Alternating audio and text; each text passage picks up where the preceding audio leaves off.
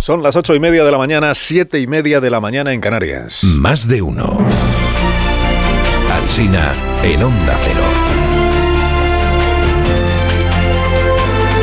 Dirección de sonido, Fran Montes. Producción, María Jesús Moreno, Marisol Parada y Alicia Eras.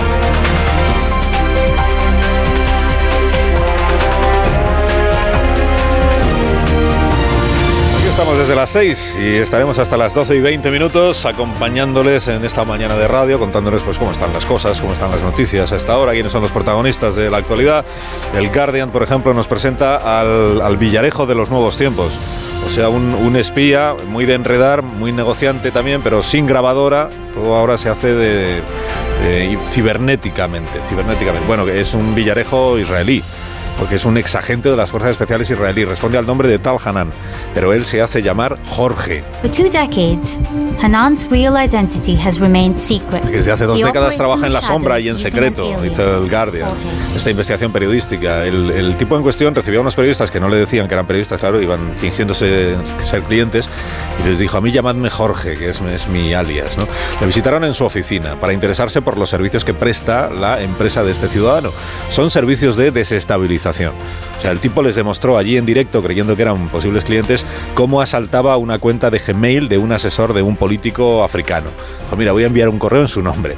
Cómo manipulaba conversaciones de Telegram. Les dijo, ahora os voy a presentar los 30.000 perfiles falsos en redes que yo manejo y con los que creo campañas de descrédito hacia rivales políticos o hacia adversarios comerciales, depende de quién me contrate. Y todo esto lo estaban grabando los periodistas sin que él lo supiera un poco villarejamente también. ¿Veis lo que pone en la puerta de la oficina? Les pregunta a los periodistas y dicen ellos, no pone nada. Dice, pues eso es, no somos nada, nada. Estamos aquí, no dejamos rastro. Entre sus tácticas, leo en la crónica, está enviarle a un político un juguete sexual a su casa para que la esposa crea que tiene una aventura y así desestabilizar el matrimonio. Esto no es de nuevas tecnologías, esto es más bien de toda la vida. El país ha participado en esta investigación periodística, pero no lleva este asunto en su primera página. La vanguardia informa de que el gobierno de Per Aragonés estudia acciones judiciales después de conocerse esta investigación.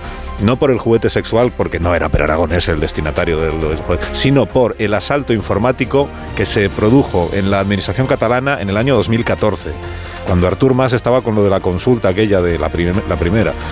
Eh, se produjo un asalto a distintos departamentos de la Administración Autonómica Catalana y este ciudadano, el, tal Jorge, eh, presume de haber sido él Claro, las acciones judiciales en realidad lo que tienen como objetivo es saber quién le contrató para que realizara ese asalto. El Barça de Bartomeu, que vuelve a estar en la picota por pagarle millón y medio de euros en dos años a Enrique Negreira, número dos de los árbitros hasta el año 18 en nuestro país.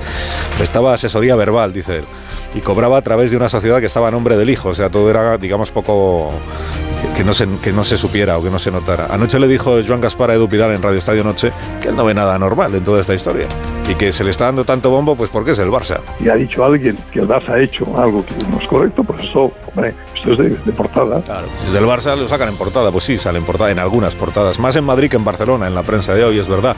En el mundo, por ejemplo, dicen terremoto en el fútbol. En el Marca ni te cuento, el Marca dice escándalo, entre exclamaciones, escándalo, el Barça pagó al vicepresidente de los árbitros. Como cada vez que hay un escándalo, por cierto, aparece alguien que lo llama Gate, y este es el diario AS esta mañana, dice Barça Gate arbitral. Menos relevancia, igual muy poca, ¿verdad? En el diario Sport y en el mundo deportivo dedican su portada al Barça, pero no por esto, sino por la Europa League, por el partido de esta tarde. Dice que sea una noche mágica. Esta es la portada del diario Sport, que tampoco es muy informativa. Que sea una noche mágica. En Canarias lo que se investiga es una trama de extorsión que le ha costado la cabeza a los Fuentes, tío y sobrino, los dos del PSOE. El partido lo vive con estupor, dice el diario El País. Declara el, socialista, el compañero Blas Acosta. Dice, o han disimulado muy bien o no sé, porque ¿quién lo iba a pensar que estuvieran en estas cosas? Titula Canarias 7. Los Fuentes, el tío y el sobrino, estuvieron toda la legislatura negociando favores a cambio de pagos, que igual no disimulaban tan bien, como dice el, compañero Acosta. Uno de ellos era Fuentes el Tío, era diputado y ha presentado la renuncia. La conferencia episcopal encargó en su día una auditoría sobre abusos sexuales, lo hizo a un despacho de abogados y hoy adelanta las conclusiones de esa investigación Jesús Bastante en el diario.es. 4.000 víctimas de abusos por parte de integrantes de la Iglesia Católica en nuestro país. 4.000 como poco, dice la información, porque es un cálculo conservador, o sea que en realidad tira por abajo, posiblemente son más. El Congreso, a partir de las 9 de la mañana, se aprueba la ley trans y la ley del aborto. Titula el español hoy.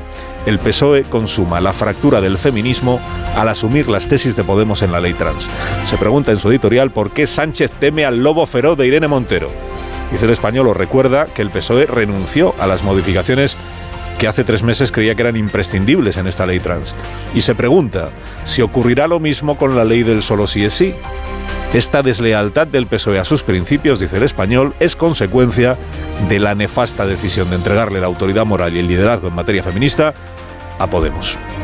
Sobre la ley del solo sí es opina Sánchez Ugarte en el diario que Sánchez está imitando a Coppola en Apocalipse Now por lo traumático que fue el rodaje de esa película. Dice Sánchez Ugarte, dice, hombre, si te preguntan en, en el Congreso por la ley del solo sí y respondes con la sanidad pública, solo está revelando que no te atreves a seguir hablando de este asunto. Informa el país, por cierto, de que los efectos del solo sí durarán meses e incluso años. Se refiere a que quedan muchas revisiones todavía que hacer, eh, o revisiones o exámenes de, de revisiones de penas. Seguirá teniendo efectos en pleno periodo electoral, dice la crónica a coincidencia de las rebajas con las urnas, que es lo que preocupa realmente al gobierno. El gobierno intenta desviar el debate sin éxito, dice también el periódico, y no será porque el intento de desvío no sea cada vez más burdo. Esto no lo dice el diario El País, lo digo yo. Intento de, de desviar los temas. ¿no? Podemos ayer dijo que ha enviado al PSOE siete propuestas para reformar la ley del solo sí es sí. El PSOE dice que siempre les envían las mismas. O sea, la misma, que solo es una. Pimpinelas Montero, por favor, adelante. ¿Ustedes tienen la nueva propuesta? Llevamos más de seis. Si es que realmente sí. No voy a entrar en ese tipo de detalles. Se lo dijeron la una a la otra. Cada una se lo dijo a los periodistas y luego Vicente Valles anoche confrontó las declaraciones y sale esto tan revelador. Escribe David Jiménez Torres en El Mundo. Hemos llegado a un punto en el que se arma más escándalo cuando el gobierno beneficia a delincuentes sin querer que cuando lo hace de manera consciente y premeditada. Se refiere a lo de la sedición, la malversación y los indultos. Más cosas de los periódicos de esta mañana. Los huevos, que los tenemos más pequeños en la cesta de la compra que se compran huevos más pequeños y que recurrimos a las judías de bote que son más baratas. Esto lo destaca el mundo en su crónica sobre la inflación del mes de enero. Ayer el presidente, lo escuchamos aquí, se reivindicó como protector de los de abajo. Hoy dice Raúl del Pozo, Sánchez ha elegido la narrativa de Evita Perón. El mundo reconstruye lo que pasó hace un año, la caída de Pablo Casado. Dice que él y Teodoro, una vez que ya habían dicho lo del hermano de Isabel Díaz Ayuso, que buscaban un papel, un documento que probara la corrupción del hermano. Frase de portada, o conseguimos ese papel o estamos muertos. Y fue lo segundo. En la razón abren hoy con el poder creciente de los varones del PP. Dice, tendrán derecho de veto sobre las decisiones de Génova en la campaña electoral y no como antes. O sea, no me conviene que venga no sé quién a hacer campaña. Pues no viene. El país le da una alegría a Marta García ayer porque editorializa hoy sobre los globos chinos. Y sostiene que la tensión geopolítica va a continuar mientras no haya una versión aceptable de este episodio. A la sucesión de versiones que ya ha habido sobre estos chismes, derribados por la Fuerza Aérea Estadounidense, lo llama la editorial del país teléfono escacharrao. Dice que ha habido declaraciones cómicas, pero eso no impide que hable de que es un grave enfrentamiento. Y termina dimitido la presidenta autonómica de Escocia, que allí se llama ministra principal, la señora Sturgeon. Los medios españoles ayer esto tuvo más eco que si hubiera dimitido con Chandreu, por ejemplo, que es la presidenta de La Rioja. Bueno, dijo la, la de Escocia que ella no se va por la polémica de la ley transescocesa, aunque los medios vienen a decir que sí, que es por eso por lo que se va. Ella declaró, soy ser humano, además de política. But I am a human being as well as a politician. Eso, pues sin ánimo de corregirla, en fin. Eh, no es que sea ser humano además de política, es que solo siendo un ser humano, luego puedes eh, ser político. Bueno, la excepción es Sánchez, pero en la Moncloa lo están ya humanizando.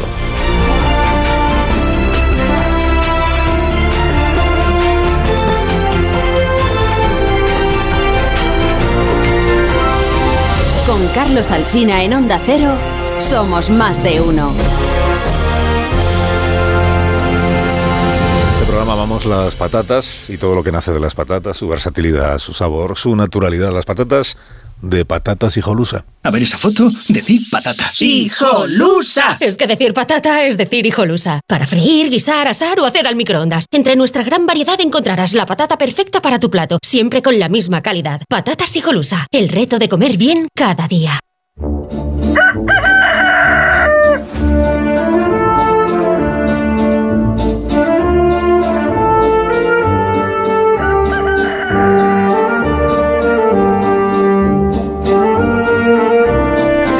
Torre, como cada mañana a esta misma hora. Buenos días, Rafa.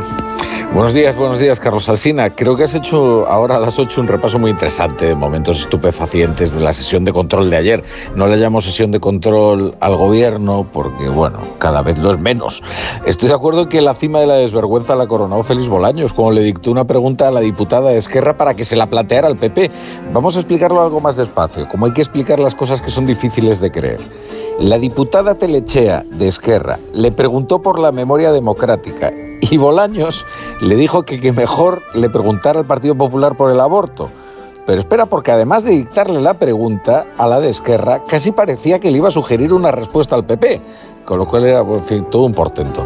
Eh, este es solo uno de los perversos usos parlamentarios con los que el gobierno ha degradado al Congreso. Pedro Sánchez se ha acostumbrado a eludir el control parlamentario. Lo elude cuando tramita por la vía de urgencia, esto es el decreto, todo tipo de cuestiones ordinarias. Cuando les añade disposiciones que nada tienen que ver con el asunto de la ley. Cuando modifica leyes fundamentales por el atajo de la proposición de ley. Cuando se niega a convocar el debate sobre el Estado de la Nación. Y también, esto último, cuando utiliza la sesión de control como si quien se examinara semanalmente fuera la oposición. Concluye la torre, concluye. Bueno, pues concluyo que habrá que recordar una y mil veces que la falta de respeto al Parlamento no es la falta de respeto a sus señorías, sino a sus representados. Te deseamos que tengas un gran día, Rafa La Torre, amanece en Málaga, Rafa, porque tuvo Sí. locura anoche en, en esta ciudad, eh, tan querida por este programa también. Que tengas un buen día y gracias por madrugar, Rafa. Es mi trabajo.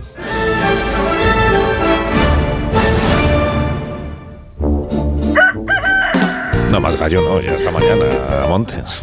Suficiente con uno. Tenemos que regalar unos Callahan a estas personas que ya nos acompañan. Enseguida les, les presento, les digo quiénes son. Contertulios del programa. Hola Alicia Eras, buenos días. ¿Qué tal? Buenos días, Carlos. Callahan para todos, venga. Seguimos de rebajas, eh, las rebajas de invierno de Callahan, innovación tecnológica y diseño que se unen para ofrecerte un producto de máxima calidad que garantiza el bienestar de tus pies y la comodidad que caracteriza a los zapatos Callahan Adaptation. Encuentra los zapatos que te harán disfrutar de una experiencia única al caminar. Están fabricados por expertos artesanos, ojo, y a la venta en las mejores zapaterías y por supuesto en nuestra web en callahan.es. Tecnología, diseño y confort a buen precio.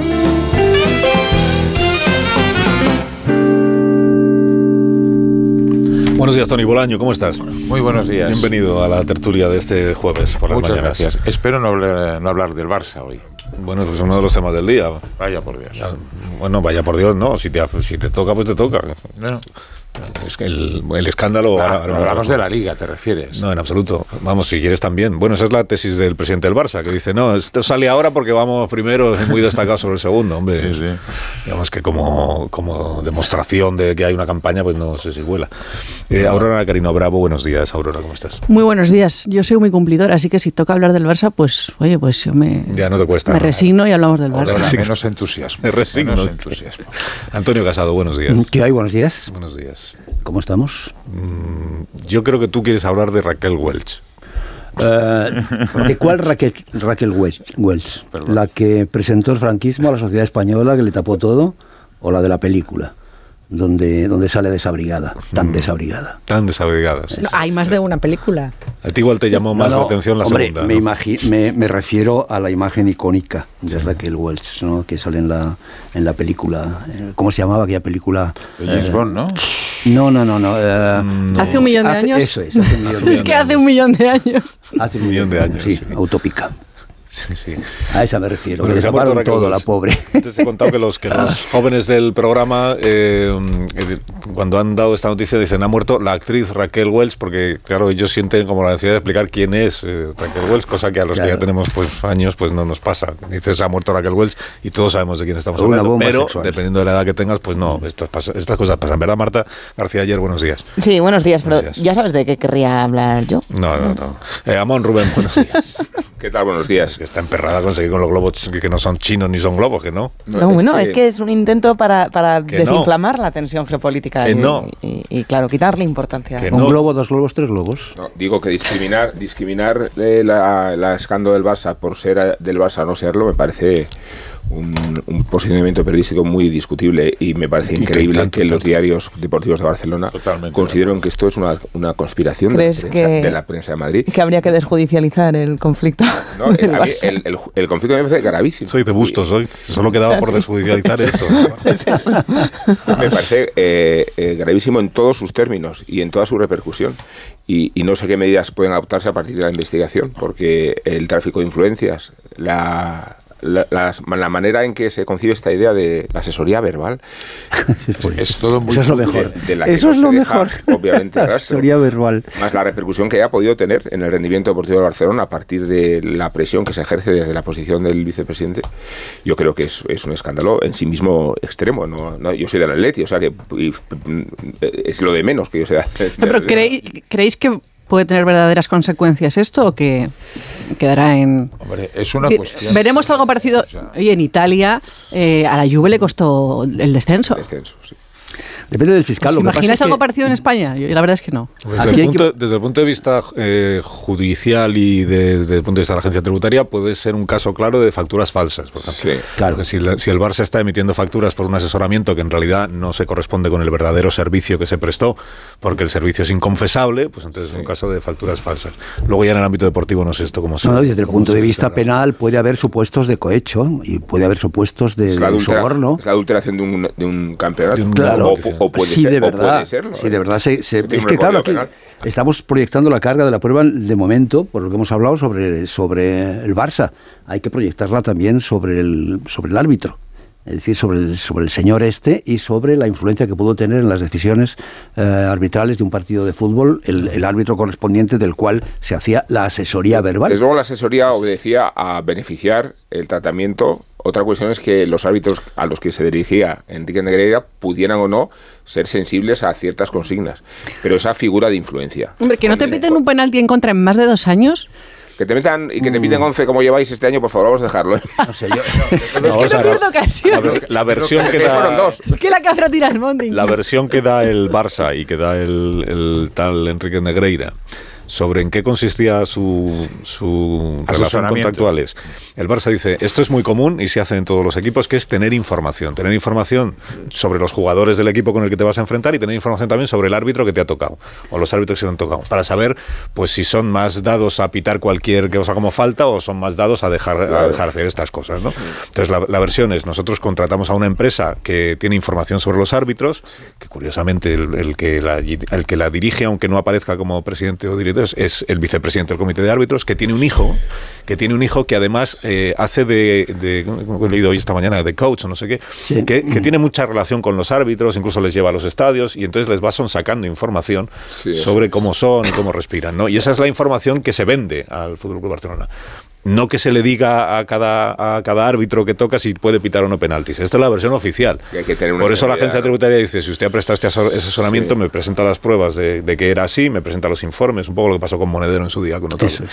Me presenta los informes y dice, no, es que esto era asesoramiento verbal. O sea, a mí mi hijo me contaba cómo respiraba el árbitro y yo le decía al Barça, pues los jugadores pueden ser duros porque no va a pitar esto. Mm. esto. Es Digo, poco esta lectura de demostrable, es poco de- demostrable. Es de una ingenuidad que Claro. es inaceptable desde el momento y desde la posición que ocupa el vicepresidente de, de los árbitros. Es tal su posición de influencia que el conflicto de intereses en sí mismo es un escándalo. Porque no van a solicitarse los servicios de Enrique Negreira para de- estudios técnicos eh, que se realicen en el ámbito fuera de la influencia. De Aquí hecho, cuando cesa como vicepresidente del comité de árbitros en el 18, el Barça ya no le interesa y ya no le contrata. Bueno, es que pero fíjate, que fíjate que se no tiene muchísima información. se Hay un está supuesto de- investigando- Y luego, y luego se establece ya el bar. Hay un supuesto de deslealtad clarísimo con el colegio de árbitros o con la federación en la medida eh, que el colegio de árbitros pueda depender de la federación y me refiero al supuesto de la doble contratación. Es decir, este señor estaba ya pagado por, por el, por el colegio de, de árbitros. Por el mismo trabajo no puede estar, eh, eh, por una cuestión de, de deslealtad con la empresa con la que te paga, no puede estar eh, trabajando para un, para un tercero. Este es el problema. ¿Os acordáis del, de- del asunto de Federico Trillo y Martínez Pujalte y Monedero, efectivamente, donde se habló mucho del, del- de la asesoría verbal?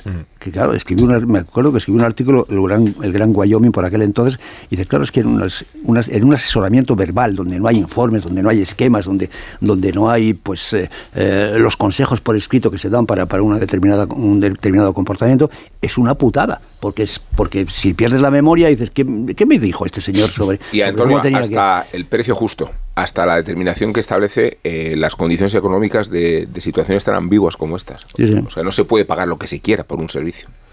Existen unos cánones, ¿no?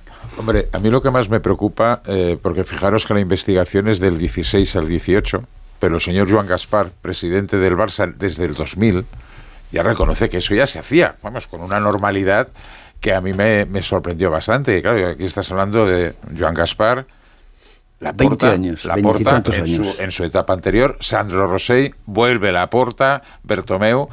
Eh, bueno, realmente a mí me Llega parece- hasta Joan Gaspar. ¿eh? Sí, sí, sí, por eso, por eso, desde el año 2000, o sea, con lo cual realmente sorprende.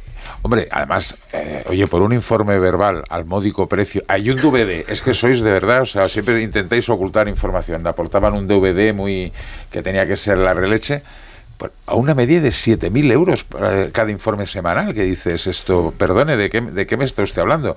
¿Cuántos autónomos quisieran poder facturar 7.000 euros por un, contra, eh, por un Medio millón por año. O sea, es alucinante. Y estoy con Rubén. ¿eh? Yo hacía la coña de que no quería hablar del Barça al principio y tal, pero es que la prensa de Barcelona hoy es esto.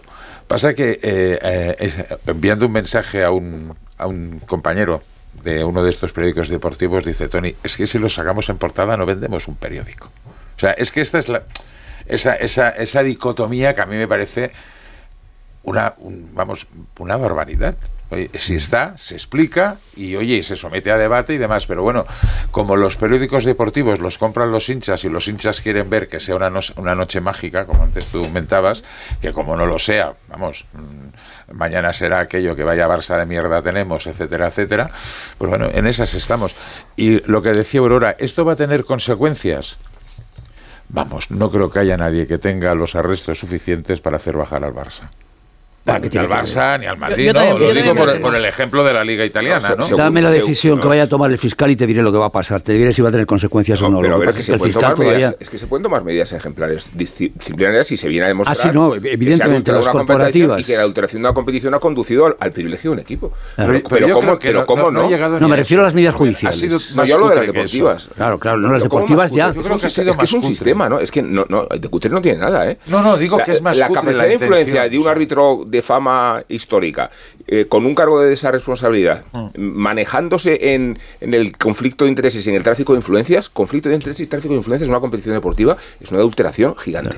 Veremos qué medida tiene, pero si no, no va a haber medidas deportivas más allá de las judiciales, Pero fijaros las conversaciones que hemos visto del presidente de, de la de la Liga de Fútbol, es que yo ahí me lío.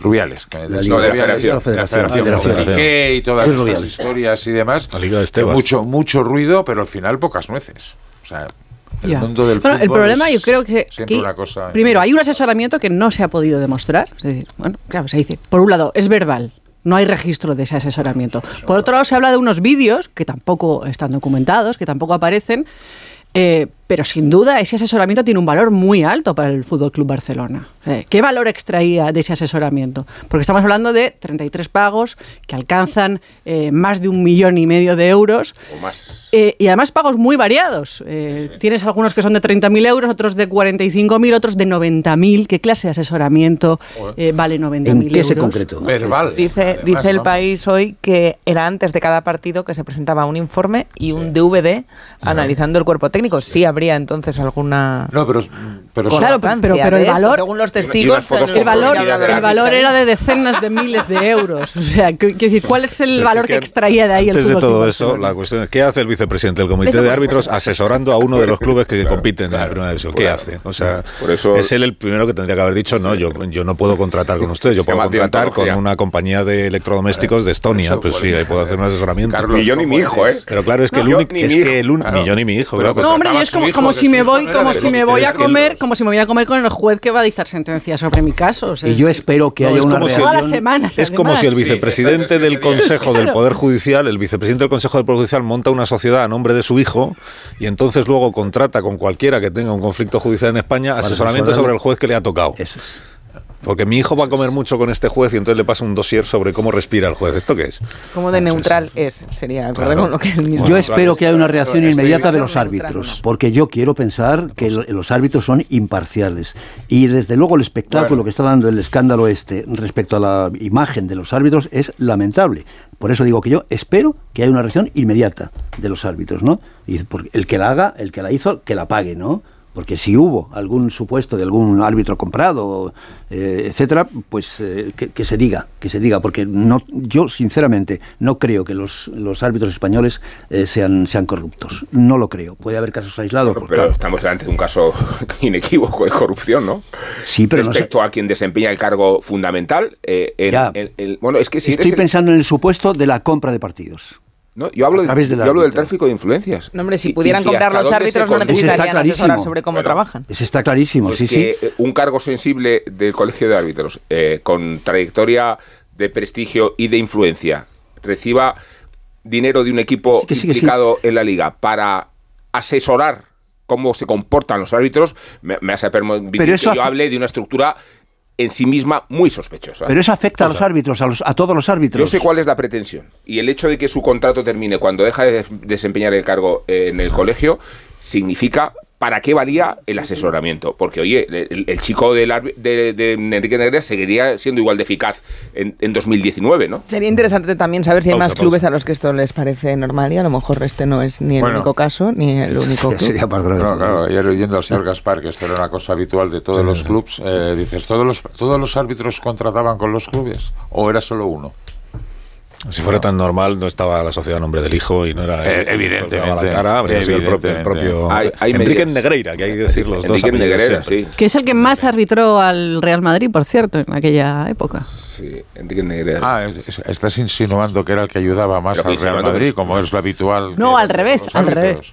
Ya contamos No, una vez ¿cómo que al revés, por qué a los árbitros en España siempre se les conoce por los dos Sí, apellidos. sí. Porque había uno que se llamaba Francisco Franco. Franco, eso es.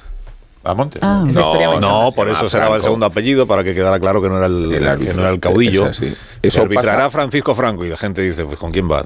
No, que es otro. Y así se podía Franco- insultar al árbitro tranquilamente, ¿no? Francisco Franco Tejero. Ah, pues ya es otro. Y se quedó. Podrías buscar un segundo apellido. Pasa ¿Os con- acordáis de Japón-Sevilla? Eh, claro, claro. Pa- pasa Japón, con las Sevilla. autoridades eclesiásticas también. ¿eh? Excepto. Guruceta, que siempre pasó la historia No, solo con el apellido Guruceta Muro. Guruceta. Muro. ¿Ah, sí? No, ese fue el ladrón del Guruceta. Muro. Guruceta Muro, Antonio, ¿no? Ahí ya estamos en el Congreso de los Diputados y contamos el comienzo del, del pleno en el que se aprueban hoy cuatro, creo que son cuatro leyes. De, de momento me sé tre- eh, tres, la ley del aborto, la nueva, la ley trans, la ley del empleo. Y hay otra que ahora mismo bu- busco cuál es, pero son cuatro. Un, un momento, ahora estamos en el Congreso de los Diputados. Más de uno en Onda Cero. Carlos Alsina. De uno en Onda Cero.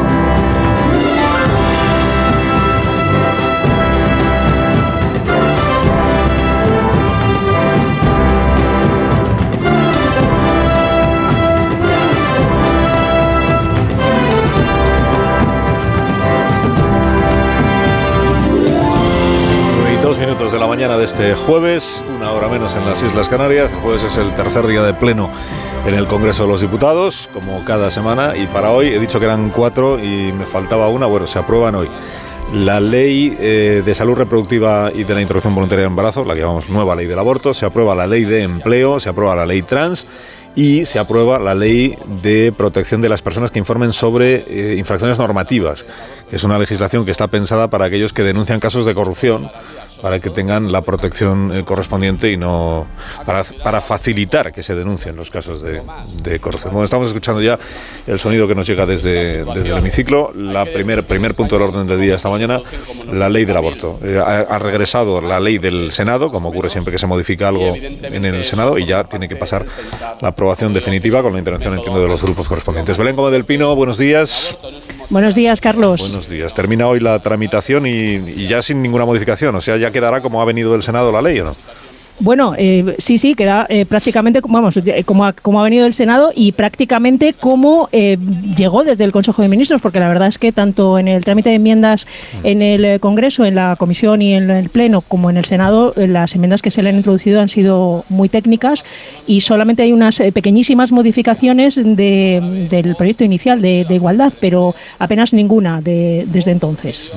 Bueno, la nueva ley del aborto, recordamos que lo, lo fundamental que es la ley de plazos, o sea, que es el el sistema que cambió el Parlamento en el año 2010. Veníamos de una ley de supuestos, como los oyentes, bueno, los más veteranos al menos recuerdan. Se modificó por una ley de plazos que significa que siempre que se haga en el tiempo legalmente establecido, no hay nada más que alegar para interrumpir el embarazo, simplemente que la mujer ha decidido hacerlo y, y fuera.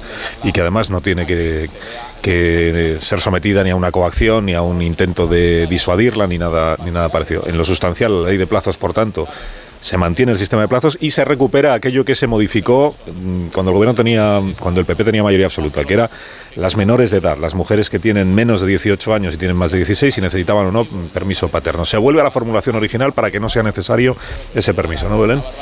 Eso es. Se, eh, con la, el razonamiento que hace Igualdad es que la ley de autonomía del paciente considera mayor de edad para tomar decisiones médicas a todas las personas mayores de 16 años. Solamente hay una excepción que son los trasplantes en, entre, vivos, donantes de, riñón o de hígado, que sí se exige la mayoría de edad, pero el resto de intervenciones eh, quirúrgicas, por ejemplo, o actos médicos, en la ley de autonomía del paciente eh, otorga esa mayoría de edad a los 16 años y, y con esa excusa eh, es la que se acoge igualdad para eh, permitir que las menores de las menores de 18 años, de los 16 a los 18, sí puedan abortar sin ningún tipo de permiso paterno. Es una de las de las eh, de los eh, grandes modificaciones que ha sido muy criticada también y pero esto curiosamente te cuento que el Consejo General del Poder Judicial, porque aunque la ley se haya tramitado por procedimiento de urgencia, sí que ha llegado el, el informe del Consejo General del, del, Poder Judicial, no era demasiado, no ha sido demasiado crítico con este punto porque mm, asegura que no contraviene las recomendaciones internacionales y se ampara en eso, en esa ley de autonomía del paciente que sí que reconoce esa, esa mayoría de edad sanitaria. Aunque hay un voto particular de dos ponentes que recuerdan que los padres tienen que prestar asistencia de todo orden a los hijos durante su minoría de edad y en eso sí que había un pequeño matiz discrepante. No.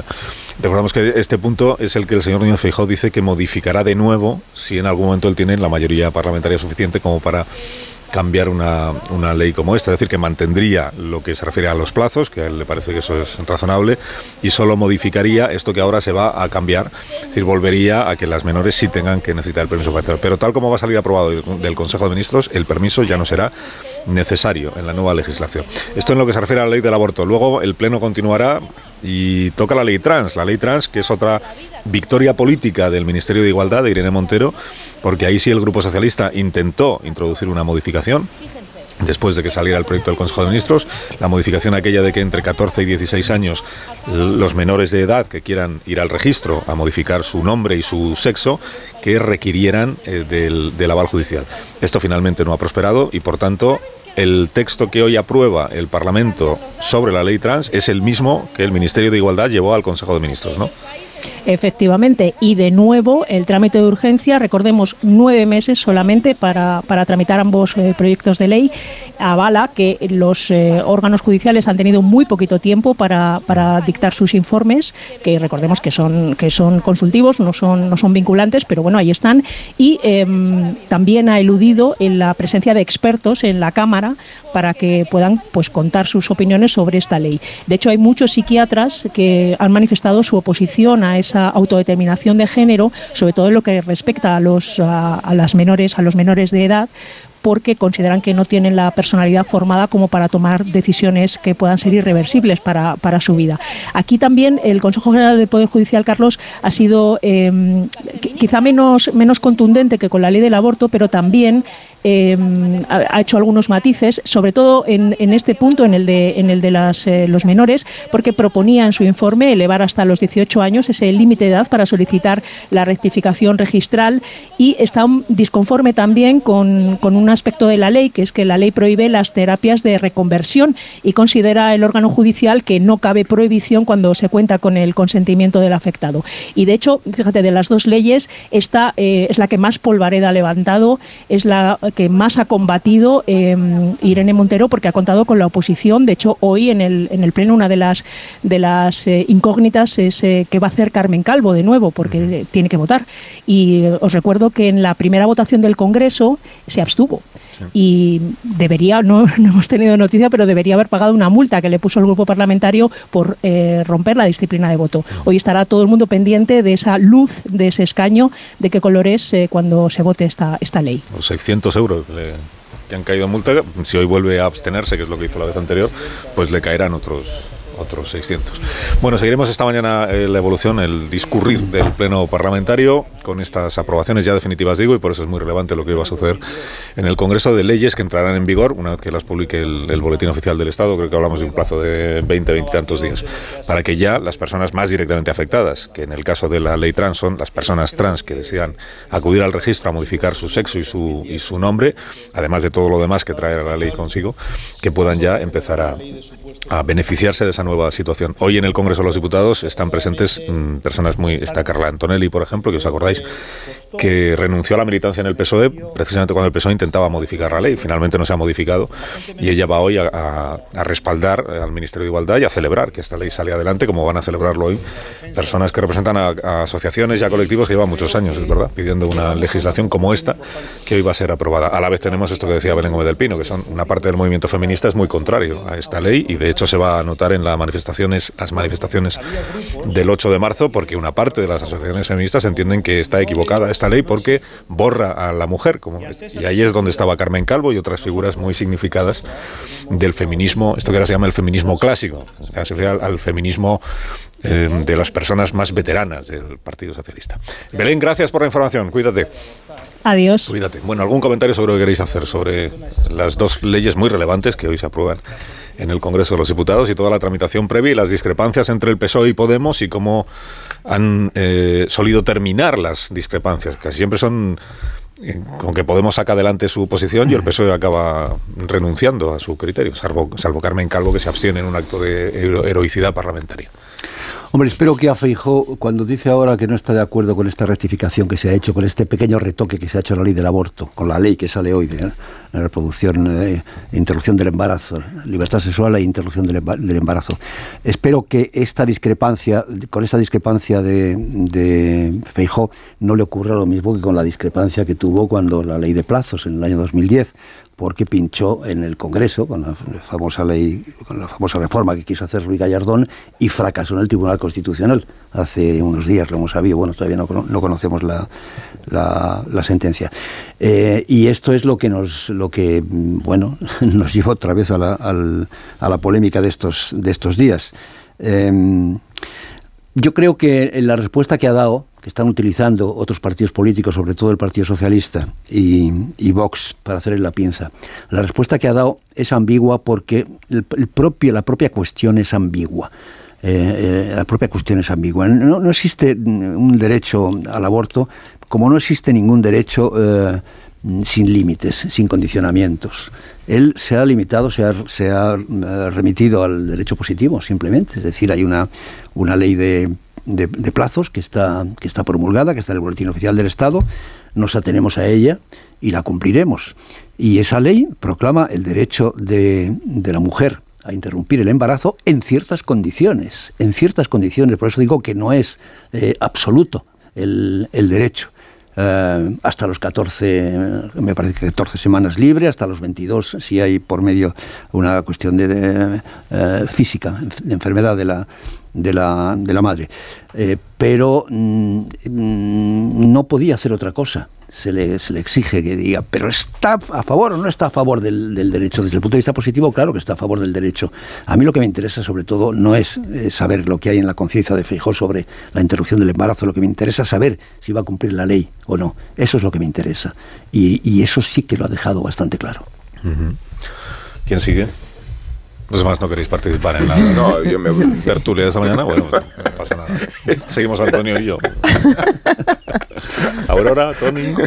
No, a mí me parece muy importante esto último que ha dicho Antonio. Sí, eh, muy bueno eso. Eh. La democracia liberal, la democracia liberal es una maravilla porque, porque tiene estas cosas. Es decir, que nadie va a escrutar tu alma a ver eh, cómo te sientes con respecto a las leyes de tu país, ¿no? Si las hubieras legislado exactamente de esa forma o las habrías matizado en otro sentido.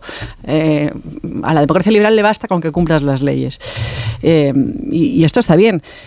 a mí me parece me parece razonable el, el, cam el, cambio de postura, si se puede llamar así, del, PP con respecto al aborto. Me parece eh, que está en línea con la sociedad en la que vivimos. Eh, abrazar la ley de eh, la ley de plazos y luego hay una discusión sobre bueno si el, si el aborto es un derecho o no es un derecho dice Feijó no es un derecho fundamental eh, no, no lo es. El, derecho, el aborto es bueno, una práctica que eh, dentro de eh, los límites marcados por la ley está despenalizada. Es decir, dentro de los plazos em, que marca la ley se permite.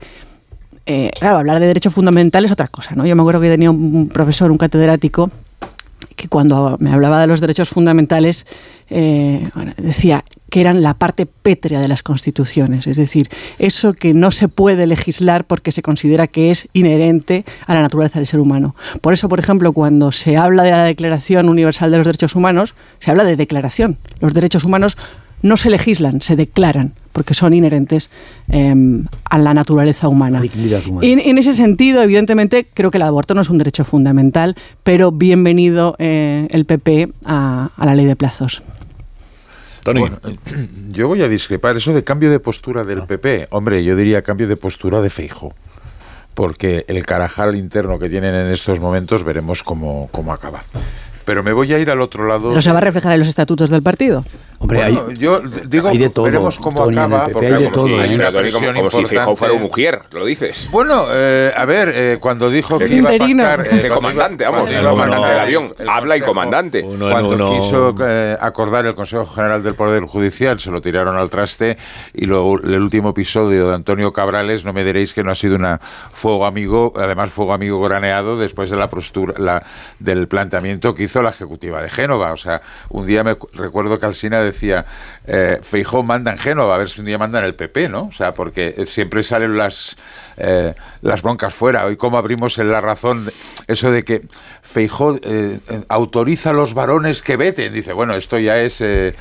bueno, en fin. Pues el cambio de postura del PP lo hizo en el año 2011 el señor Rajoy, que llegó con mayoría absoluta del Parlamento y no, tocó los plazos. Ahora lo, verbalizan, que es un avance. Bueno, déjale su tiempo, déjale su tiempo. Sí, sí, le dejaremos su tiempo, no, no, y a ver si, si resiste a la Iglesia y a los sectores más duros. Pero, quería irme al, al otro, al otro eh, bando del, del hemiciclo, ¿no? O sea, fijaros, yo estoy llegando a la conclusión que en estos días eh, en Podemos deben tener algún cualitativo que les está poniendo, digamos, eh, muy entusiasmados porque se han anclado en una, utilizando terminología futbolística pressing total. En estos momentos en, estos días, o sea, el tema de la nacionalidad de los, de los eh, saharauis que eran que habían nacido antes de la, la guerra de Ucrania, trans, vivienda, mordaza. Sí, sí, la rebaja de precios, que han hecho una propuesta encima de la mesa al día, a las pocas horas de que el Instituto Nacional de Estadística diera los datos, incluso hasta la ley de, la, de movilidad vamos, nueve discrepancias y todas a la hora, o sea, todas a la vez. En, víspera de unas elecciones. En víspera de una de las elecciones. Perdonar por la catalanada de todos a la hora, ¿eh? O sea, eso ha sido... No te preocupes. ¿Eh? Pero bueno, estamos en, en esta situación y el PSOE bueno, ha preferido sacrificar el divorcio del movimiento feminista. Creo que las asociaciones más partidarias de la postura de Carmen Calvo, por decirlo de una forma muy sencilla, deben estar entusiasmadas con lo que se prueba hoy. Pero es un trágala muy importante. Lo veremos el día 8, que además el día 8 estará la cosa calentita, calentita, porque el día 7 empieza el debate de la ley del sí es sí, con lo cual, mm, en fin, y luego a mí me parece, me pareció el montaje que hizo Coya repetido de, Vicente Vallés de las dos ministras, y, digo, de verdad, pero ¿se hablan?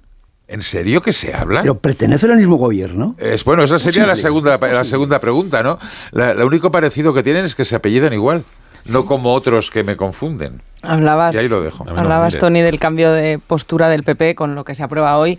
En el Congreso habría que también hablar del cambio de postura de las divisiones internas del PSOE con motivo de la ley trans. eso, que no, no creo que sea tan representativo del PSOE la postura de Carmen Calvo. Sí que es verdad que era una, la voz más... Hay de todo en el PSOE. Claro, efectivamente, hay, hay de todo. Lo que pasa es que ha habido unas disputas internas bastante sorprendentes para otra parte del PSOE, sobre todo porque en 2016 no es solo que el PSOE no tuviera nada en contra de la autodeterminación de género, es que el PP de la Comunidad de Madrid, el de Cifuentes, aprobó la ley de la autodeterminación de género en la Comunidad de Madrid, gobernada por el Partido Popular. Y no hubo ninguna oposición, ni se escuchó las cosas que se han escuchado después, una vez que esa cierta parte del PSOE había perdido el poder sobre el Ministerio de Igualdad que antes tenía. Entonces, esas divisiones internas, creo que es lícito dudar si tienen que ver tanto con el contenido o es una disputa más bien generacional y por el poder,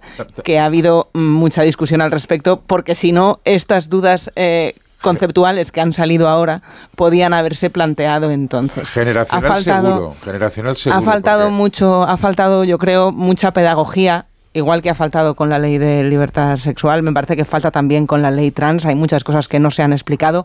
No sé si hoy va a ser el día en el que el Congreso sirva, por favor, para explicar cómo le cambia la vida a la gente las leyes. Ese detalle, o sí, detalle, en el que había también controversia con la ley trans, el de que los jueces pudieran tener que emitir un informe cuando es un menor de 16 años o una menor de 16 años la que quiera hacer el cambio de, de género. Yo con las personas trans con las que he hablado al respecto me explicaban por qué para ellos es tan diferente, tan, tan importante que esto desaparezca. Y la verdad es que me resultó esclarecedor, porque eh, dado que, por ejemplo, en la Comunidad de Madrid, si es posible la autodeterminación de género, ya pueden tener una escolarización, porque depende de la comunidad, o pueden tener eh, la tarjeta sanitaria adaptada a su, a su identidad y a su nuevo nombre, digamos, eh, lo cual le simplifica mucho la, la vida. Pero a la hora de entrar en la universidad, por ejemplo, no y tener que ir un profesor uno por uno explicando quién eres realmente, cómo te llamas y, evitar ese, ese apuro que, que, que, realmente mm, luego eh, deriva en muchos problemas de salud mental en el colectivo trans que en, los adolescentes tienen una tasa de suicidio muy alto y está bastante estudiado que tiene que ver con, con la falta de comprensión del entorno de tu identidad sentida pero no, no sentida como se ha banalizado la idea de cómo cada uno se siente, un día te sientes de una manera y otra de otra, ¿no? De quién eres realmente. Y el que en una en un sistema judicial tan colapsado como el que tenemos, con tantos retrasos burocráticos, haya un trámite que no está muy claro qué cambia si, la, si el menor y la familia están de acuerdo y, han dado ese paso, ¿qué, aporta ese informe judicial a todo este proceso? No termina de quedar claro. Ese, eso es lo que creo que deberían dedicarse a explicar para quitarle los miedos que razonablemente creo existen en la sociedad cuando se trata de un cambio tan importante para que ganen derechos unas personas que hasta ahora han sido mm, bueno pues realmente marginadas por la sociedad. Yo creo que un colectivo gane derechos no se los quita a los demás. Esa es la explicación que tiene pendiente el Grupo Socialista. El Grupo Socialista hasta el mes de noviembre, estamos en febrero, no han pasado 10 años, han pasado 3 meses. Hasta el mes de noviembre, el Grupo Socialista sostenía que era imprescindible modificar ese aspecto que tú has mencionado no de la ley. ¿Por qué? ¿En qué mejora la vida de los menores? explicaron por qué era imprescindible mm, corregirlo. Y decían que era imprescindible, lo dijo Carmen Calvo, lo dijo eh, los ministros del Gobierno, era imprescindible porque eh, si no la ley salía sospechosa de inconstitucionalidad, que no es poca cosa, ¿os acordáis que utilizaban el argumento que decían, no, como esta ley luego la recurrirá seguro el PP ante el Tribunal Constitucional, tenemos que asegurarnos de que sea plenamente constitucional. Y entonces hay que introducir, y tenemos que asegurarnos de que garantice adecuadamente los derechos de los menores de edad que, significa que tal como estaba redactada no garantizaba suficientemente los derechos de los menores y no garantizaba la constitucionalidad de la ley. Pero es que tal como estaba es como ha quedado. Por tanto, si aplicamos la doctrina socialista, hoy van a apoyar el Grupo Socialista una ley que cree que no es plenamente constitucional y que cree que no garantiza suficientemente los derechos de los menores. La única explicación que hasta ahora ha dado el PSOE de por qué ha aceptado esto es que perdió la votación. Como teníamos una enmienda y no prosperó, pues no prosperó. Y entonces la ley se ha quedado como está y nos parece estupendo y por eso hoy la vamos a apoyar, salvo Carmen Calvo, que es la única que ahí mantiene la posición. A mí me ha dado la impresión de que es una especie de salida que le ha dado el Partido Socialista a Podemos, ¿no? Para compensar un poco lo que está ocurriendo con la ley, con la ley del CSI. Me da esa impresión, lo he visto por encima, pero creo que en el fondo... Claro, pero cuando te cargas de argumentos tan elevados mm. para justificar una enmienda tan elevados, como que es que tiene que ser constitucional la ley y tal, y luego la pierdes y dices, ay, entonces ahora como... No, y, y, avalados además por, por muchos expertos, ¿no? Creo que este es el talón de Aquiles de esta ley. Lo que ha sido realmente más polémico es bueno, el impacto que puede tener eh, algunos tratamientos de los que avalen menores de edad sobre, sobre la salud de los menores.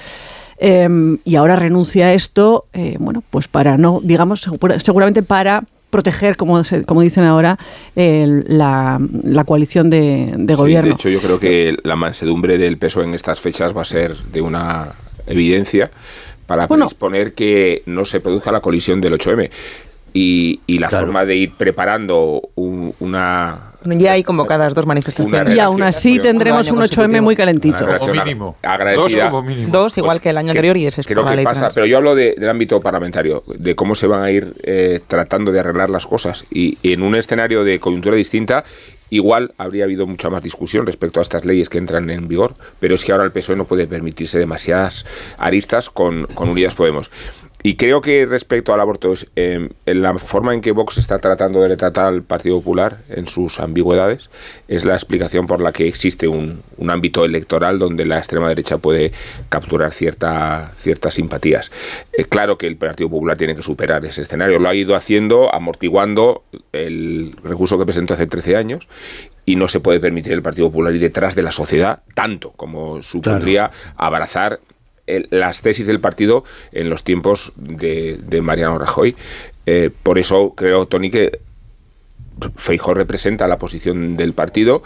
Que la represente no significa que haya votantes dispuestos a simpatizar con Vox, porque este sí que es un asunto delicado en el ámbito de la conciencia De todos modos- Pero también se puede aplicar al otro lado. ¿eh? O sea, yo Sí, creo, sí, claro yo creo que cuando, cuando Feijó, mm, cuando Feijó acepta la ley de plazos ya en la manera como, como ha aceptado después del- del, eh, de la sentencia del Tribunal Constitucional, Sí.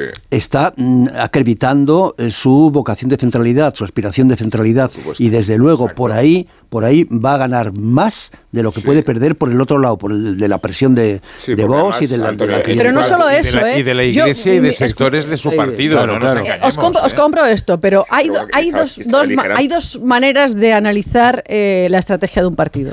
Una es desde el punto de vista táctico, que es lo que señala Antonio. Si tú quieres eh, competir electoralmente en el centro, probablemente el cambio de posición está muy justificado, pero también el normativo. Es decir, yo creo que esta es una decisión correcta de Feijó, tanto desde el punto de vista táctico como desde el punto de vista normativo.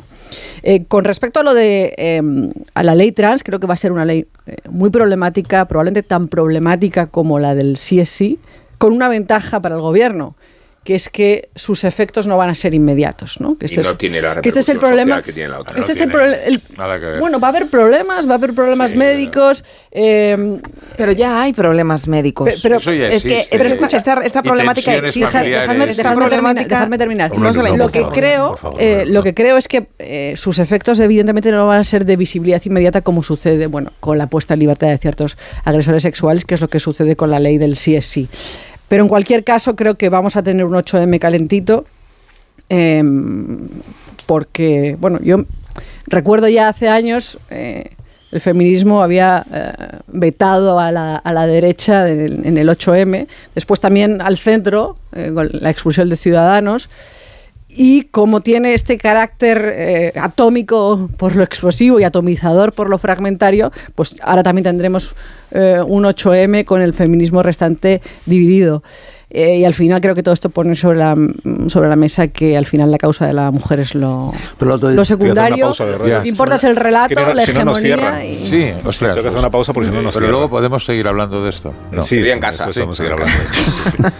Sí, sí, sí, tengo aquí apuntado eh, seguir hablando de esto, del, del tema. Después de la pausa, Primera palabra, Tony Bolaño. y media. Primera palabra, Antonio. Según. Luego. eh, ¿Cómo que Antonio? Antonio Bolaño. Antonio, Antonio Bolaño. Bolaño. eres. Ah, Tony. Bueno, pues eso quiere decir. Tony Bolaño, ¿no? Eres Bolaño. Eres tú. Una pausa, Sony 26, una menos en Canarias, las nueve. Ahora volvemos.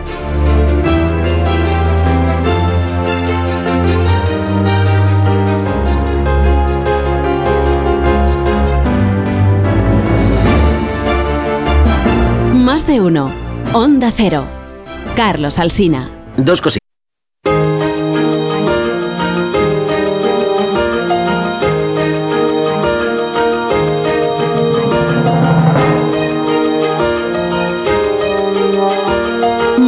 Onda Cero.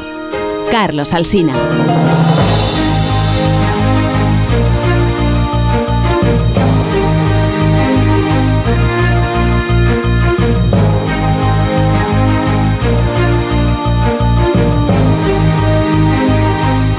32 minutos pasan de las 9 de la mañana, una hora menos en las Islas Canarias. Estamos en tertulia, aquí en Onda Cero en más de uno, donde Alsina, con Aurora Nacarino Bravo, con Antonio Casado, con Tony Bolaño, con Amoni García ayer. Estábamos, eh, teníamos que continuar ahora, porque lo he apuntado aquí, seguir con el tema. El tema es, eh, bueno, las discrepancias entre el PSOE y Podemos respecto de la ley del solo sí es sí, la reforma o el remiendo, y también respecto de la ley trans, que aunque hoy se va a aprobar en el, en el Congreso de los Diputados, sigue habiendo un sector del Partido Socialista que no comparte cómo ha quedado redactada la ley trans. Y estamos a eh, tres semanas, hemos dicho, de las manifestaciones del Día de la Mujer.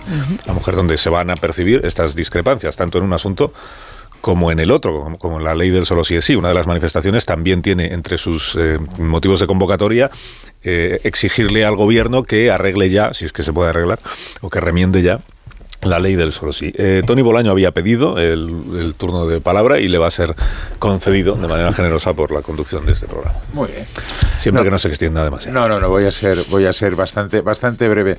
No, Antonio decía que era una cesión del PSOE eh, a Podemos el tema de la ley trans, pero es una cesión compleja para el, para la digestión dentro del propio Partido Socialista. Recordar que se suprimieron las eh, cuentas de Twitter después de la bronca entre los dos sectores del partido.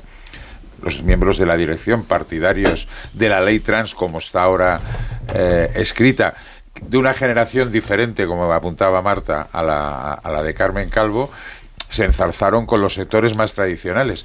Pero es que Carmen Calvo no está sola. Acordaros que cuando hizo aquella entrevista en El Mundo, la hizo después de un cónclave de todas las asociaciones feministas en Valencia.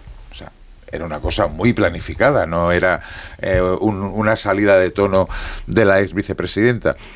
¿Por qué el PSOE ahora no hace más movimientos? Hombre, presentó la enmienda, no ha salido, cumple con los suyos que querían la enmienda e intenta justificarse, pero yo creo que esa herida mm, va a sangrar durante mucho tiempo dentro del Partido Socialista. No estoy hablando con Podemos, estoy hablando dentro del propio PSOE. No, yo solamente quería eh, apuntar que a lo mejor valía la pena hacer un turno a un asunto que planteaba de pasada Aurora hace un momento. Decía, hombre, eh, a diferencia de lo que pasa con otras cuestiones en esto de la ley trans, que es muy avanzada, habrá que esperar algún tiempo para ver eh, qué consecuencias va a tener. Y, en este punto yo eh, estaba pensando en que ya tenemos la experiencia de los países nórdicos, que, fue, que es lo más que se despacha en materia de, autodeterminación de, de, género, y algunas revisiones sí que se están haciendo, es decir, algunos problemas sí que ha habido a posteriori, después de los, de los cambios de, de, género, de la, de la, aplicación del derecho a la autodeterminación de, género. Y esto creo que está pesando en el debate, que ha pesado también en el debate que ha frenado eh, también algunos, algunos entusiasmos a la hora de ser demasiado... Ah, liberales, generosos con la, con la posibilidad de que una niña de los 16 años pueda, o menos de 16 años, eh, pueda determinar pueda cambiar eh, su género. Pero fíjate, Antonio, desde 2007, 2007, 2007 han pasado ya 15 años. Desde 2007 ya hay una ley de autodeterminación de género en España que permite cambiar la identidad en el DNI. Lo que pasa es que exige hormonación, dos años de hormonación y un informe médico. Y la OMS y muchos otros organismos eh, apoyan la despatologización de la transexualidad y de eso va esta ley. Entonces, a mí me sorprende que esta, ley seguro que tiene muchas críticas y no la conozco lo suficientemente bien como para eh, poder responder por ella, en absoluto. Seguro que surgen eh, situaciones como las que están surgiendo en Reino Unido, como las que han surgido en los países nórdicos, y habrá que ver el detalle y sobre todo legislar con datos. Pero de todas las críticas que se le hacen, la que más me sorprende sea el tema de la hormonación de los menores, porque eso ya puede hacerse. Ya puede hacerse desde hace muchos años. De hecho, esta ley lo que permite es que se pueda cambiar sin la, hormonación. Sin la hormonación. Entonces, a aquellas personas que yo, y yo comparto esa preocupación con respecto a qué edad es o no oportuno hormonarse, porque depende mucho de la madurez de cada menor, no hay una edad eh, tipo porque cada persona es un mundo y es tan difícil por eso legislar estas, estos asuntos, es que esta ley precisamente lo que permite es que las personas no se tengan que hormonar. Entonces van a surgir muchos problemas, van a surgir muchas casuísticas, pero es que esos problemas ya están surgiendo hoy. La cuestión está en cómo legislamos de la mejor manera para que las personas que no tenían derecho hasta ahora a, ser quienes son puedan serlo. El tema de las cárceles en Reino Unido es muy interesante y está muy de actualidad. Y ah, leía el otro día un artículo muy interesante, el, el qué hacer en las cárceles con, con los presos y las presas si una mujer trans que conserva sus órganos sexuales masculinos puede estar en una prisión con el resto de mujeres, sobre todo en el caso de que, ya sería el colmo, tenga antecedentes eh, de, violación. Como es el caso de... ¿Qué es lo que ha pasado? ¿Cuál, es, cuál es, cuál es la solución a ese problema?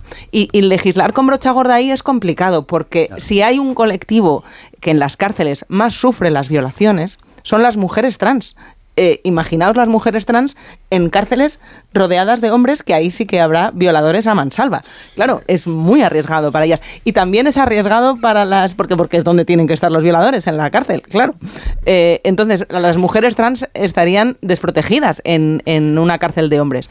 Pero los, los hombres trans podrían estar también desprotegidos en cárceles de hombres. ¿Cuál es la solución? Pues una de las hipótesis que se está planteando es que haya un, un tercer lugar que es para personas vulnerables, donde encarcelar a, los presos que tengan, pues por cada uno sus circunstancias, puedan ser vulnerables de, sufrir agresiones. Confinamientos específicos. Eh, yo creo que es mucho mejor el espacio de garantías que proporciona esta nueva ley que la localización de extremos eh, caricaturizables para cuestionarla, ¿no? Claro. Eh, o sea, claro que encontraremos situaciones extravagantes, claro que nos parece mal que una, un hombre que se cambia de sexo quiera competir en los 100 metros lisos con, mujeres, pero si vamos a la caricatura de la norma, eh, entonces podemos ir a la caricatura de cualquier eh, legislación y esta legislación creo que ofrece unas garantías que no existían y que deben agradecerse.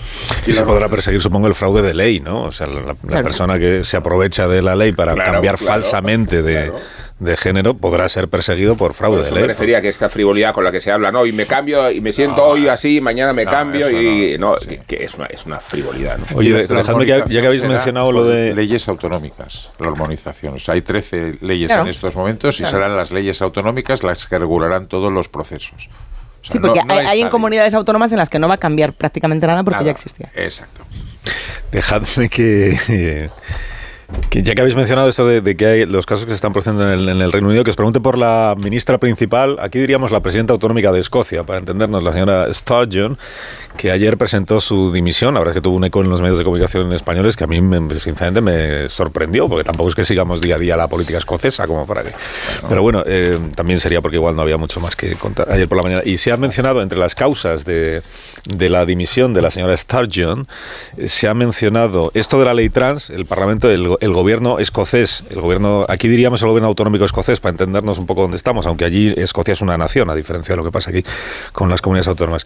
Em, el gobierno escocés llevó al Parlamento una ley de autodeterminación de género, que, como dice la ley, en, sintonía con la ley española, dice que a partir de los 16 años no hace falta el, certificado médico y tampoco hace falta el aval judicial.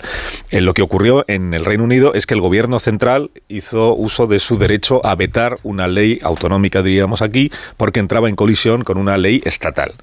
Y por eso el gobierno del primer ministro se llama el nuevo, eh, Rishi, Rishi Sunak el primer ministro pues vetó la ley. Eh, esto por un lado. Luego ha surgido este caso en concreto de una reclusa trans que fue transferida de una prisión de hombres a otra prisión de mujeres cuando estaba cumpliendo condena por violación precisamente. Hay otra posible causa de la dimisión de la señora Storion. Ella lo que ha explicado es que es por razones personales, que entiende que ya ha llegado el momento de irse. Pero hay otra posible causa que es el asunto de la independencia.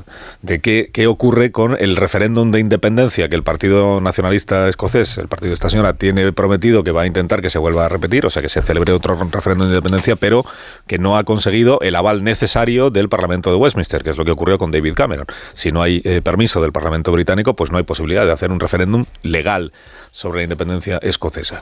El, independentismo catalán, igual por eso sí, es tan interesante lo de la señora Sturgeon, porque el independentismo catalán siempre ha tenido eh, su faro o su mirada puesta en Escocia, porque allí sí hubo un referéndum, a diferencia de España, y en Canadá por la ley esta de garantías, ¿cómo se llama? la, ley, de, ley de claridad. La, ley de claridad. Nos ha quedado un poco provinciano, digo, el traslado eh, o la analogía entre Cataluña y Escocia, pero tiene sentido hacerla porque fue el independentismo catalán quien la empleó, y es ahora la, escocesa. la prensa vengativa eh, mesetaria la que alude al fracaso del procés catalán. Y, creo que un extremo y el otro, eh, creo que sí, creo que sí, son demostrativos de la analogía equivocada tanto apelar al caso de Escocia como antecedente de un proceso de, autodeterminación, como observar ahora que el fracaso de Sturgeon en Escocia es el fin del procés en Cataluña. Ah, está claro. Pero se ha hecho, ¿eh? Se ha hecho. Sí, bueno, solo hace falta. Con... Se habrá parecido que la señora Sturgeon planteaba, ahora ya se va, pero planteaba que las próximas elecciones generales en Escocia fueran un plebiscito sobre la independencia, que es lo mismo que hizo Artur Mas en las del año 15, creo recordar. Pero fijaros que hoy la vanguardia. Una vez que fracasó su intento de hacer el referéndum durante el año 23 o sea, lo de convertir las elecciones del 24 en un, plebiscito, en un referéndum, fue consecuencia del veto del gobierno Y de ahí británico. venía después 23. lo de, la, Tony, que te- lo de la desconexión en 18 meses, perdón. Tony. No, no, me habéis usurpado la palabra de... Tienes de razón. forma- Pues pelea, la pelea, la Tony.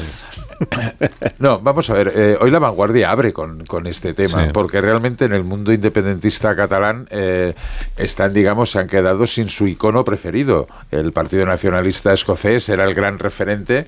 eh, pero que vamos, que lo- los escoceses, incluido Alex Salmond, decían, no, no, a mí el proceso catalán con Escocia, a mí no me lo comparen, que no tenemos absolutamente nada, nada que ver, pero se ha caído, se han caído del pedestal. El proceso escocés siempre se ha ajustado a las normas legales. Pero luego hay que verlo también La diferencia. el, eh, la- el presidencialismo del Partido Nacionalista Escocés, o sea, que ha tenido siempre unos liderazgos muy acentuados, pero la señora... ¿Cómo, cómo Sturgeon. Es, eso, Sturgeon. Nicola. Nicola. eso, bueno, Nicola, que así que queda mucho más eh, de camaradas, aquello muy cercanos. O sea, eh, ha polarizado el partido hasta tal punto que ya lo de la ley trans yo creo que ha sido la gota que ha colmado el vaso. Pero el Partido Nacionalista Escocés está en sus peores momentos. O sea, ganaron las elecciones con una mayoría absoluta, no, lo siguiente. Y en estos momentos está muy polarizado, muy dividido y yo creo que han, ha habido un golpe de Estado interno y ella ha preferido marcharse, algo que, en- que aquí en España no suele suceder. ¿eh? O sea, hemos visto dos casos en los últimos tiempos, en Nueva Zelanda y en Escocia, pero aquí en España hay alguien que diga... ¿Estás pidiendo la dimisión del presidente? No, no, estoy Ah. diciendo que alguno pues a lo mejor dice, oye, pues me, me he equivocado, pues a lo mejor no tengo que seguir, vete a saber. Bueno, en Cataluña está la división entre los dos hemisferios, el, el independentista y el no independentista o el constitucionalista. Es más está ahí eh, de fondo, pero es que en, en Escocia estaba muy viva la, la- la división. O sea, esta señora había partido en dos, la, a la opinión pública de, de- de- de Escocia. de- Y al partido. No, pero al, y al al no solamente- independentismo escocés se le juntó otro factor de los muchos que los separan del independentismo catalán. Uno está el Brexit, se cruzó el Brexit. Totalmente. Y los escoceses mm, votaron mayoritariamente en contra, del, contra Brexit. del Entonces, Brexit. había muchos escoceses que no eran independentistas, para los que la única esperanza europeísta era separarse de, de- de, eh, Inglaterra, Inglaterra. aunque no era lo que hubieran querido en otras circunstancias. que es el camino del independentismo catalán. Quieren ser, no quieren ser España, pero quieren ser Europa. Lo que pasa es que aquí no había eh, Sí, sí. una España que quisiera salir de Europa, claro. Bueno, de todas maneras, en el independentismo catalán aquí hay, hay dos sectores. Unos que están brindando por cava porque eh, eh, Oriol Junqueras no se va a presentar hasta el 31 y otros que quieren hacer hijo, hijo pródigo de Cataluña a Llarena y a Marchena que son los de Junts, que ahora los quieren mucho porque han estado muy atinados. O sea, aquí el, el- el- el- el giro de guion en Cataluña ha sido eh, tan sorprendente que todavía estamos los periodistas intentando reubicarnos en la nueva Ha situación. pasado aquí Vélez en los datos de la última encuesta sobre la independencia en Escocia, que la publica hoy el, el Scotsman, eh, y dice que el no a la independencia volvería a ganar el referéndum, pero esta vez por 12 puntos de ventaja, que es mucho más que, 56, que en el 44, referéndum que sí se celebró. Ganaría por 12 puntos de ventaja, me dice aquí Vélez, según la encuesta que dirige Lord Ashcroft, que es uno de los expertos demoscópicos, o allí dicen pollsters, de mayor prestigio en aquel país. Dice nada que ver con Tezanos. Ah, igual esto no debería haberlo leído, ¿no? Era como una, era como todas una maneras, acotación. Hay otro punto que hay que tener en cuenta, que es que el, par- pausa. el Lord, Te- partido... Lord Tezanos. Los tezanos. El partido, el partido laborista también ha vuelto a, re- a recuperar peso en Escocia. O sea, en las últimas elecciones generales desaparecen. O sea, solamente hay un diputado que no sea nacionalista escocés en, en todo, en toda Escocia, que es un conservador. Y ahora los laboristas se están recuperando, que también debe, debe tener algo que ver con este cambio en, el- en la valoración de la independencia. Da el 42% del voto al Partido Laborista en todo, el- en todo el Reino Unido, no solo en Escocia. Tengo que hacer una pausa, de verdad. Y me como permitís? sigan así los conservadores van a aumentar. Y ¿eh? a la vuelta seguimos hablando del, del, del tema. Del tema de otros temas, de los Ah. precios. De los globos. Más de uno en Onda Cero. Cuestiones. Primero, la propuesta de Podemos de bonificar, como se bonificaba antes a las gasolinas, en este caso a los alimentos más básicos, con un 14,4%. Pero además está la reunión del ministro Luis Planas con la cadena alimentaria, con los supermercados, con los productores, que reclamarán además que se rebaje también el IVA en carne y pescado. Una reunión prevista para el lunes, pero esta misma mañana el líder de comisiones obreras, Unai Sordo, recibe en la sede del sindicato al gobernador del Banco de España, Pablo Hernández de Cosa, al que le va a entregar el informe de comisiones donde apunta que buena parte de la inflación que existe en España proviene de la recuperación de los márgenes y de los beneficios de las empresas. Gracias, Ignacio, y que tengas buen día. Muchas gracias. Buen día. Os cuento que Irene Montero, eh, de las Monteros del gobierno, Irene es la de, la de Podemos. ¿no?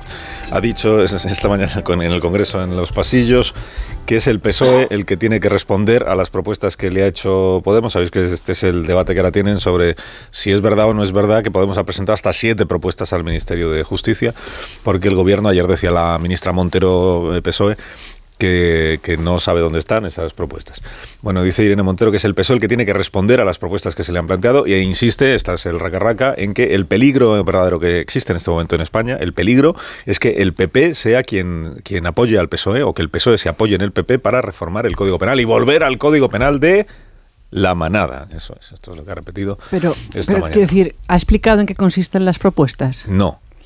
Porque, ¿qué no, decir? que, no, es que, que, no que yo es sepa. el, pro, el problema. Estaba allí, pero. ¿Qué autoridad? Siguiente pregunta. Es que el problema con la ley del solo sí es sí es, muy concreto. Es un problema muy concreto que afecta a un artículo muy concreto. Porque resulta que es que, eh, bueno, es, como estos han convertido toda la acción legislativa en, en, una gran exposición de motivos, que no tienen ninguna vinculación, eh, ningún efecto jurídico vinculante, eh, bueno, pues, pues no hablamos ya de esto, porque al final, cuando uno mira la ley del sí es sí, es una ley larga, tiene 60 artículos, que se dice pronto, pero todos ellos son de carácter simbólico, es decir, la mayoría de ellos hablan de cosas como promoverán, orientarán, vigilarán, eh, se comprometerán.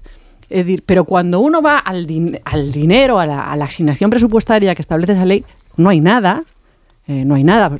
Los expertos nos dicen que para, eh, para mejorar la atención de las víctimas hay que dar más medios a los, eh, a los juzgados, hay que dar más medios a los equipos psicosociales, hay que dar más medios a las oficinas de atención a las víctimas. De eso no hay nada, porque entre otras cosas es competencia del Ministerio de Justicia. Al final, al final, lo gordo de la ley está al final del todo, en una disposición final cuarta que es la que afecta al Código Penal. Y es ahí donde está el problema. No se trata de, de, plantear ahora muchas propuestas de reforma, sino de atacar la raíz del problema que está en esa reforma del Código Penal en una disposición final cuarta. Te molesta lo declarativo. ¿A quién quieres Contra indultar? las palabras, pues todas las precauciones son pocas, como decía Celín. ¿A quién indultas hoy? Pendiente tramitar el expediente de indulto de Jakub Janko, o sea, el futbolista del Getafe que se ha atrevido a exponer su orientación homosexual. Y cuando digo que se ha atrevido, lo digo porque hablar de su condión gay era una operación de riesgo cuya repercusión denuncia precisamente el arcaísmo y la homertad del fútbol.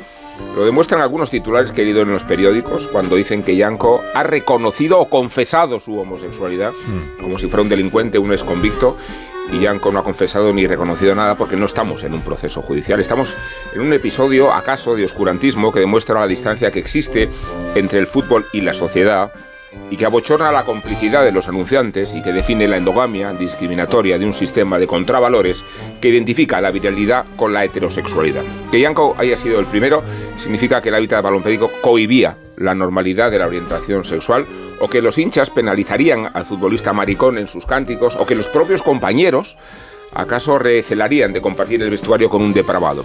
Tiene interés el caso de Yanko porque el mérito de haber destronado el tabú del futbolista macho sobreentiende que van a conocerse nuevos ejemplos, digo ejemplos, que no casos, y que la siguiente noticia la protagonizará el primer futbolista español que se atreva a salir del armario blindado, elevando a la categoría de noticia una circunstancia que debería ser irrelevante en términos informativos, pero que abrirá todas las portadas de los diarios deportivos.